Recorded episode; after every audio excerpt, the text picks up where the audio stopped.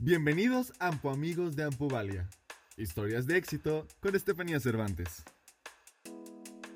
Hola, ¿cómo están todos? Bienvenidos a una entrevista más de Ampu Amigos de Historias de Éxito de este podcast que estamos desarrollando en Ampuvalia. Y hoy tenemos una invitada maravillosa, es una mujer mexicana, es mamá. Ella se llama Angélica Cisneros y bueno, tengo el gusto de conocerla personalmente. Y hoy va a compartir con nosotros este episodio donde nos va a contar acerca de su historia, de su vida como usuaria de prótesis y también como mamá con amputación. Y bueno, pues para mí es un gusto darte la bienvenida, mi estimada Angie. ¿Cómo estás? Hola, hola Steph. Estoy especialmente feliz y contenta por poder compartir contigo este espacio. Muchas gracias por la invitación.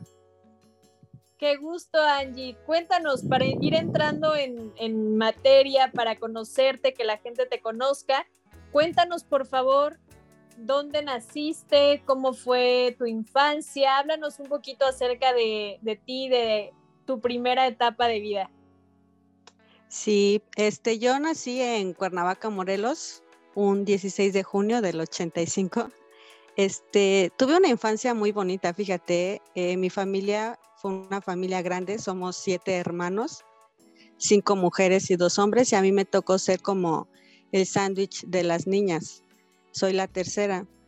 Entonces siempre estuvimos todos juntos, jugábamos juntos. Este, mi mamá desafortunadamente siempre tuvo que trabajar junto con mi papá para sacarnos adelante, pero pues nosotros siempre nos teníamos en compañía nos tocó ir a la escuela, pues prácticamente íbamos todo el montoncito. Nunca en la vida me sentí sola. Este, creo que fui un poquito rara porque no recuerdo como que haya tenido una caída o no tengo una cicatriz de mi infancia.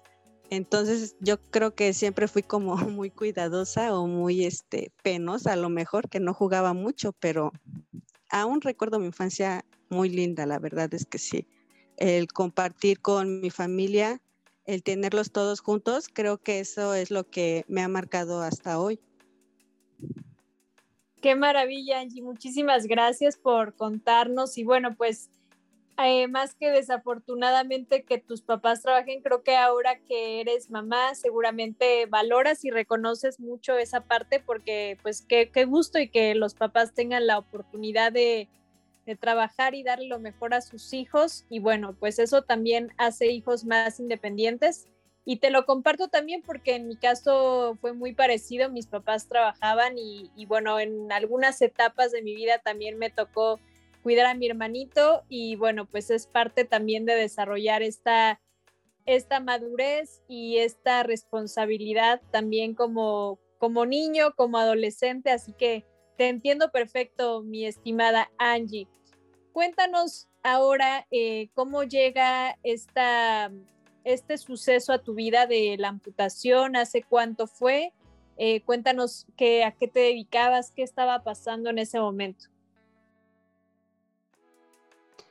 Eh, pues en realidad yo tengo poco tiempo de mi amputación, fue apenas exactamente hace un año. De hecho, hace un año yo todavía estaba internada en el seguro. yo era promotora en una tienda de autoservicio de una marca de aceites muy conocida. Y este, entré a la bodega para tomar mi mercancía. Desafortunadamente, yo no escuché o no me di cuenta que venía un montacargas al lado atrás de mí y entonces en el momento que yo bajo de la escalera, el montacargas atropelló mi pie. Obviamente fue un suceso que tuvo que destrozar todo mi tobillo porque pues me agarró de espaldas, ¿no? Entonces es un momento en el que creo que valoras más la vida y todo lo que tienes alrededor, porque era un día normal en el que tú temprano sales a trabajar, lo que a mí siempre me ha gustado hacer y que mis papás me lo inculcaron desde chiquita, para eso, ¿no? Para ser independiente, para sacar a tus hijos adelante, para tener lo necesario para ellos. Entonces sales a trabajar y tú nunca te imaginas que no vas a regresar en ese día como todas las demás tus rutinas. y mucho menos que vas a tardar tantos días en regresar a tu casa y amputada de una pierna. El proceso fue este, creo que lo tomé de buena forma porque al final yo dije, bueno, Dios ha de querer algo especial para mí y me está dando otra oportunidad. Entonces tomé la decisión y yo se lo comenté al doctor, si mi pie ya no me sirve, pues mejor hay que cortarlo para ahorrarnos tiempo y para que yo ya me pueda ir a mi casa, ya que extrañaba mucho a mis hijos. Y pues así fue. Wow, pues un suceso bastante fuerte. Gracias por tu generosidad de compartir. Como bien mencionas, pues sales un día a trabajar como todas las mañanas y de pronto en tu, en tu trabajo sucede esto. Eh, por supuesto que, que, ¿cómo te sentías en este momento del accidente, llegar al hospital, el, ambiente hospitalario? ¿Cómo manejaste esta parte a nivel mental, a nivel emocional? Creo que en lo primero que yo pensaba, la verdad, era en mi mamá. Y es que no tenía mucho tiempo que uno de mis hermanos también había tenido un accidente automovilístico y entonces yo vi el cómo ella se puso cuando fuimos a ver a mi hermano y que mi mamá volviera a pasar todos estos sentimientos era lo que más me preocupaba. Y creo que eso fue lo que me dio fuerza a mí para mantenerme serena y no estar triste y no llorar y, no decir que me dolía o, cosas así, ¿no? Entonces yo, ella entró y me dijo, ¿cómo te sientes? Y yo le dije, estoy bien, ma, tú no te preocupes, todo va a estar bien. Yo traté de darle ánimos a ella para que ella no sufriera.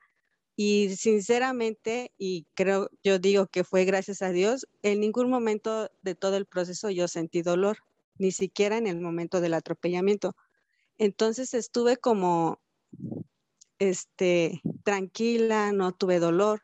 Estaba consciente todo el tiempo de lo que me pasaba. Nunca me imaginé que iba a llegar a una amputación, pero traté de estar lo mejor posible y creo que eso es lo que hasta ahora me ha ayudado a mi recuperación, mi buena actitud que he tenido ante la vida y ante este suceso. Por supuesto que sí, Angie, una actitud positiva, una actitud maravillosa y valiente también. Es algo que reconozco y admiro mucho de ti. Ya nos vas a contar más adelante qué nuevas aventuras has hecho. Y mencionas algo que es muy valioso y me gustaría resaltarlo porque pues qué generoso de tu parte que en quien hayas pensado para cómo ibas a comportarte en ese momento, aunque seguro sí había dolor físico, pues el, sentir esa emoción de no darle el sufrimiento a tu mamá y el hacerla sentir tranquila y que todo va a estar bien, eso representa pues un gran amor y por supuesto también que mucha fuerza de tu parte hacia, hacia la experiencia que tenías. Y bueno, Angie, cuéntanos, eh, eres mamá, ¿cuántos hijos tienes? ¿Cómo fue el proceso de llegar a casa, platicar con ellos, sensibilizarnos, eso es algo que hoy nos hace un aporte grandioso también y para todas las mamás que van a escuchar este episodio. Adelante. Sí, yo tengo dos pequeñitos. Bueno, mi hijo ya tiene 14 años y mi niña tiene 11 años. Ellos también han sido un gran apoyo, la verdad, para mí. Han estado apapachándome creo que cuando yo llegué del hospital sí fue como un poco, eh, no sé, su reacción. Yo la verdad esperaba que iba a ser como diferente, como triste, como que iban a estar llorando y así, pero no, al contrario, me dijeron, mami, te extrañábamos, qué bueno que ya estás aquí, ya queríamos verte, pero nunca se tocó el tema como de, ay, ¿y tu pierna? Ellos sabían, obviamente, porque yo les hacía videollamadas del seguro, y estaban como más conscientes de mi situación. La verdad es que me sorprende también su fortaleza porque han estado al pie de cañón en todo lo que yo he necesitado y me gustaría contarte como una anécdota porque creo que eso lo voy a tener marcado para siempre. Mi niña pues obviamente tenía, sí, tenía 10 años y este, yo cuando llegué empecé a caminar como con andadera, ¿no? Y una vez yo le dije a mi hija, vente, vamos a, a lavar la ropa. Y me dice, pero ¿cómo la vas a lavar tú, ma? Tú no puedes lavarla. Le dije, sí, pues solo se tiene que echar a la lavadora y ya. Dice, pero no, tú tienes que estar acostada en la cama. Le dije, mira, hay dos opciones. La primera es que yo me quede acostada llorando y que tú me veas hacer eso.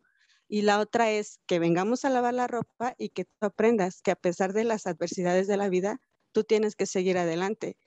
Dije, yo no puedo darte el ejemplo de verme llorando porque problemas en la vida siempre van a haber, más sin en cambio debes de buscar las opciones que tienes para salir adelante, porque no siempre te puedes quedar ahí chillando. Y entonces mi hija me dijo, ay mamá, de verdad que cómo te admiro. Yo si estuviera chillando, y yo le dije, no, yo no iba a dejar que estuviera chillando y te iba a decir, órale, levántate.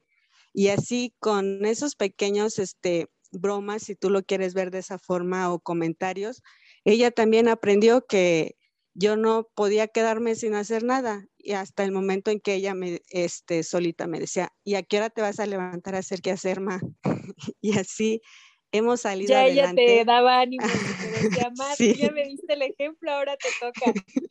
ahora, ya después yo le dije, ay, creo que mejor si me hubiera dejado apapachar más porque ahora ya no me quieren ver sentada. Pero impresionante, mi estimada.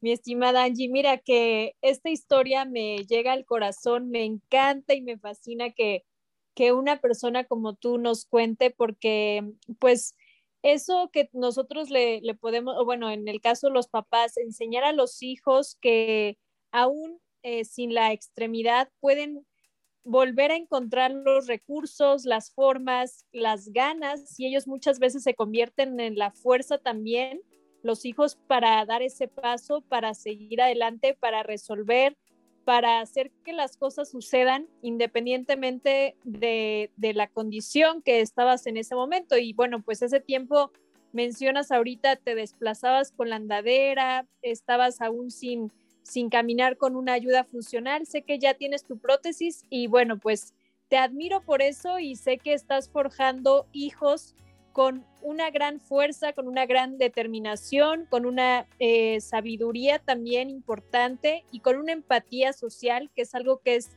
también clave empezar a, fomentar cada vez en esta sociedad. Así que eh, muchas gracias por compartir.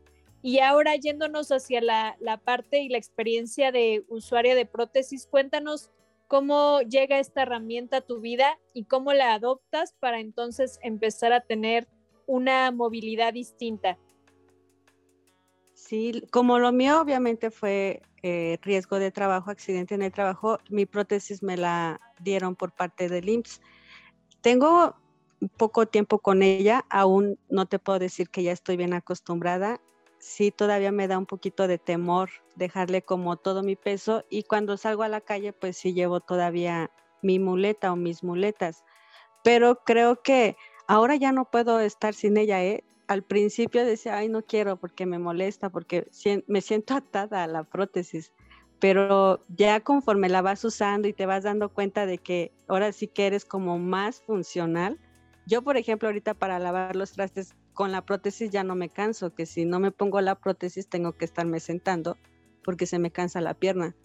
Entonces es así como de, desde que me despierto, desde que me levanto, me la pongo y ya la uso todo el día. Este, sí practico un poquito más. Obviamente también estoy este, haciendo otro tipo de actividades para que me ayuden a fortalecer más mi muñón y se me quite ese pequeño, no sé si es temor, yo creo que es el temor para si me caigo y se me rompe la otra pierna, ¿qué voy a hacer? Creo que ese, ese pequeño miedecito que tengo en la mente es lo que todavía no me deja avanzar y ya soltar al 100% mis muletas, el miedo a caerme. Pero claro. ya lo voy logrando. Yo creo que sí, cada vez lo logras más. Eh, yo te he visto también caminar y admiro mucho pues esa fuerza que tú le pones para mantenerte firme y definitivamente, mira, y es un, comentario que hago a toda la gente que nos está escuchando, el 90% de las cosas que nos imaginamos en realidad nunca suceden. Eh, nuestra mente de pronto está solamente alborotada y, enviándonos pensamientos de, eso, o sea, de que nos quiere proteger y entonces nos, nos, nuestro cuerpo está reaccionando y nos dice, no, no lo hagas, detente, mejor ve por este camino, hazlo despacio porque nos quiere proteger, o sea, así está diseñado también nuestro cerebro y el 80%, 90% de nuestros pensamientos de lo que pensaríamos que nos va a pasar, que nos caemos, que nos lastimamos la otra extremidad, que nos duele, que pasa ciertas situaciones, en realidad nunca suceden, así que pues solamente es aprender a dominar la mente y decirle, una de mis mentoras le dice que es la loca de la casa, entonces decirle, mira, pues ahorita estoy ocupada, estoy caminando, estoy lavando los trastes, así que vete por otro lado y vele a contar los chismes a otra persona, porque aquí yo sé que yo estoy bien, que yo estoy firme y que, y que nada pasa. Y bueno, pues tú eres además un ejemplo de eso. Eh, cuéntanos qué nuevo, qué nuevo reto te pusiste en este año de nueva experiencia de vida que ha sido para ti pues algo que te ha retado, que te ha desafiado y, que, y qué experiencias has vivido? Este, pues la verdad es que este año sí me ha traído como muchas sorpresas. Este, para empezar, tomé la natación como rehabilitación. Me está gustando mucho, me está ayudando mucho físicamente y claro, también mentalmente. Además de que me consiento una hora diaria, ¿no? Y se me dio la oportunidad y también gracias a ti de hacer este gran proyecto que fue el campamento diseñado especialmente para personas amputadas y creo que fue la mejor experiencia que yo he podido vivir. No me imaginé lo fuerte que era, no imaginaba lo que yo pudiera hacer a una amputada y ahí lo descubrí. Entonces el poder trepar el muro y llegar hasta donde llegué, porque yo la verdad solamente quería treparme para la foto, pero ya estando ahí dije, tengo que hacerlo, tengo que hacerlo y lo logré. Entonces, esa experiencia fue de, wow, Angélica, ¿cuánta fuerza tienes? ¿Y dónde carajos la tenías que ni siquiera te habías dado cuenta, no? El subirme a una tirolesa que nunca en la vida lo había hecho, aún teniendo pánico a las alturas, lo hice. Entonces, este gran proyecto y esta experiencia me hizo dar cuenta de que hay muchas cosas que yo todavía tengo que lograr, hay muchas cosas que tengo que descubrir, que hacer y que sé que no estoy sola. Me di cuenta que hay muchísimas más personas iguales que yo. La verdad es que no había tenido la oportunidad de convivir con una persona ahora sí que amputada. Y ahí lo hice. Entonces, el escuchar las experiencias de cada uno, el saber que todos pasamos por eso mismo y que le puedes platicar a, la otra persona y te entiende perfectamente, le hablas de un dolor fantasma y sabe de lo que le estás hablando y sabe cómo aconsejarte. Entonces fue como un logro muy, muy grande para mí, una experiencia hermosa el descubrirme a mí, obviamente el descubrir nuevos amigos y que todavía seguimos en contacto y que sabemos que vamos a hacer muchas cosas juntos. La verdad es que le agradezco a Dios por sí haberme dado esa oportunidad de poderlo vivir. Con esto, mm, ahora sí tengo más retos, ahora quiero hacer el doble de cosas de lo que pude yo lograr ahí. Sé que todo va como paso a paso, pero lo tengo en la mente y lo quiero hacer y lo voy a hacer.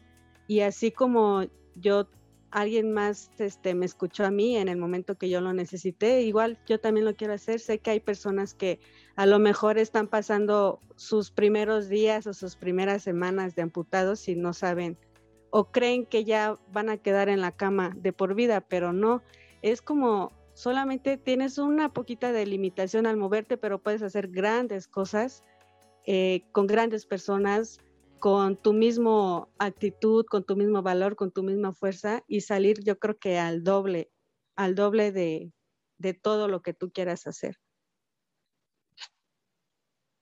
Me encanta esto que nos dices, Angie, y la verdad sí eres una mujer muy valiente que subida en el aerobongi, en la tirolesa, en la pared de escalar, montando caballo. Yo la verdad te veía y me encantaba eh, ver tu sonrisa y la satisfacción de cada reto que ibas cumpliendo y que le ponías palomita.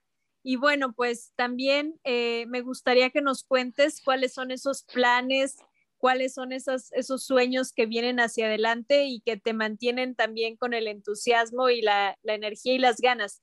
Que como han escuchado en este episodio, Angie tan solo tiene un año de haber perdido la extremidad Y bueno, pues ya nos cuenta que hace los quehaceres domésticos, que sigue siendo una mamá activa y firme con sus hijos, es valiente, se va de campamento y creo que también por ahí hiciste un viaje recientemente, ¿cierto? Sí, en mi cumpleaños número 35, 36 ya, perdón, que fue el 16 de junio. Este, siempre tuve como las ganas y de conocer Cancún, entonces yo dije, pues este año lo tengo que festejar en grande porque es mi cumpleaños 36, porque es mi primer año de amputada y pues porque quiero, ¿no? Entonces, este, me regalé mi viaje a Cancún, pero me fui yo sola. Todos aquí en mi casa se quedaron como que no, ¿cómo te vas a ir tú sola y no vas a poder? Y yo les dije, sí, me fui a un campamento y escalé una, una pared y me tiré en la tirolesa. ¿Tú crees que no me voy a poder ir a Cancún? Por Dios. Entonces, este, pues me fui fue una aventura este, muy, muy padre. Desafortunadamente no disfruté el mar porque había mucho sargazo, ay, mis ahorros, pero de ahí para allá, el encontrarme conmigo misma, el saberme que me puedo valer por mí misma y que yo puedo ir para allá y puedo venir para acá, o sea, en el aeropuerto anduve yo sola, entonces, ay, eso me llenó aún más y yo dije, el siguiente viaje lo tengo que preparar ya. no sé cómo, pero lo tengo que hacer. Ese es como el miedo, creo que a veces también la misma familia que te quiere sobreproteger mucho nos hace también daño, porque como ahorita, por ejemplo, que me decían, es que cómo te vas a ir tú sola, aún les daba miedo, creo que aún no confiaban tanto en mí, pero ya cuando yo les mandé fotos y mírenme, ya estoy acá y no me pasó nada, también eh, fue una gran satisfacción para ellos y decir, órale, nos sorprendes y qué bueno que estés saliendo adelante tú solita. Entonces, ese, ese paseo, la verdad es que quedará en mi mente y en mi corazón por siempre también. Claro que sí, Angie, es de valientes. Dice uno de mis maestros que el valiente, el que se lanza, siempre avanza. Y ese es el ejemplo que hoy tú nos dejas en este episodio que atreviéndote a tomar eh, retos, desafíos nuevos, pues ahí está el resultado. Cada vez te sientes capaz de lograr más, de hacer más, de probar más cosas y de vivir una vida sin límites. Ya para ir cerrando, mi estimada Angie, me encantaría que nos dejes una frase y algunos tips que le puedas dar a una persona, a una mamá, a una persona que recientemente esté eh, por este proceso de, adaptarse a su nueva vida, de encontrar las formas de, trabajar, de volver a casa. Cuéntanos cuáles son esos tips que a ti te han servido y que los puedas resumir y alguna frase también que te guste y que nos quieras regalar hoy. Adelante. Sí, claro. Como tip número uno, yo te puedo decir que le agradezcas primero a Dios por esta segunda oportunidad que te está dando que siempre tengas la buena actitud ante la vida. Obviamente eh, vas a tener como un poquito de límites, pero lo vas a lograr. Que seas tan abierta con tus hijos, que les expliques el cómo tú te sientes y el cómo ellos te pueden ayudar también para ayudarte anímicamente y en las labores de tu casa. Creo que ellos van a comprender exactamente todo y que aproveches al máximo. Aprovecha esos meses que tú quieres para consentirte, para disfrutar a tu familia, porque si eres mamá que trabajas, estuviste mucho tiempo, a lo mejor que no pudiste comer con ellos o que no cenaste o que no desayunaste, pues vamos, ahora es el momento, ahora puedes hacer las tres comidas con ellos, puedes ver televisión con ellos, platicar, escuchar música, todo lo que tú quieras lo puedes hacer con ellos, porque afortunadamente y gracias a Dios, tienes ese tiempo para convivir con tu familia. Y pues mi frase que me gusta mucho es que no hay límites, los límites los pones tú mismo y vamos por todo. Si no, ¿para qué vamos? Excelente, mi querida Angie. Pues ha sido un episodio fabuloso. Yo creo que va a llegar a miles y millones de personas y va a tocar corazones y va a ser inspiración para muchas mamás y muchas personas que hoy están viviendo este desafío de vivir, de no tener alguna extremidad. En tu caso, bueno, pues ya con un año nos dejas sorprendidos y también con infinita gratitud de conocerte y vamos por mucho más. Los invitamos a seguir escuchando y compartiendo nuestros próximos episodios y te mando un abrazo muy grande Angie, saludos y nos vemos en la próxima. Gracias Steph, cuídate.